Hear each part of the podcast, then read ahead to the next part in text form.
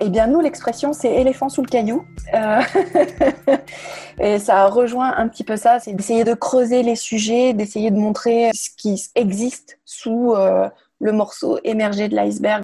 Souvent, on survole les sujets alors qu'il y a matière à creuser. Et euh, bah, c'est ce qu'on essaye de faire avec L214, c'est-à-dire de poser un maximum de cartes sur la table de façon à ce que chacun puisse décider en son âme et conscience euh, de sa propre attitude, mais aussi de notre attitude collective, essayer de faire changer euh, les lois, euh, les entreprises, etc. Donc.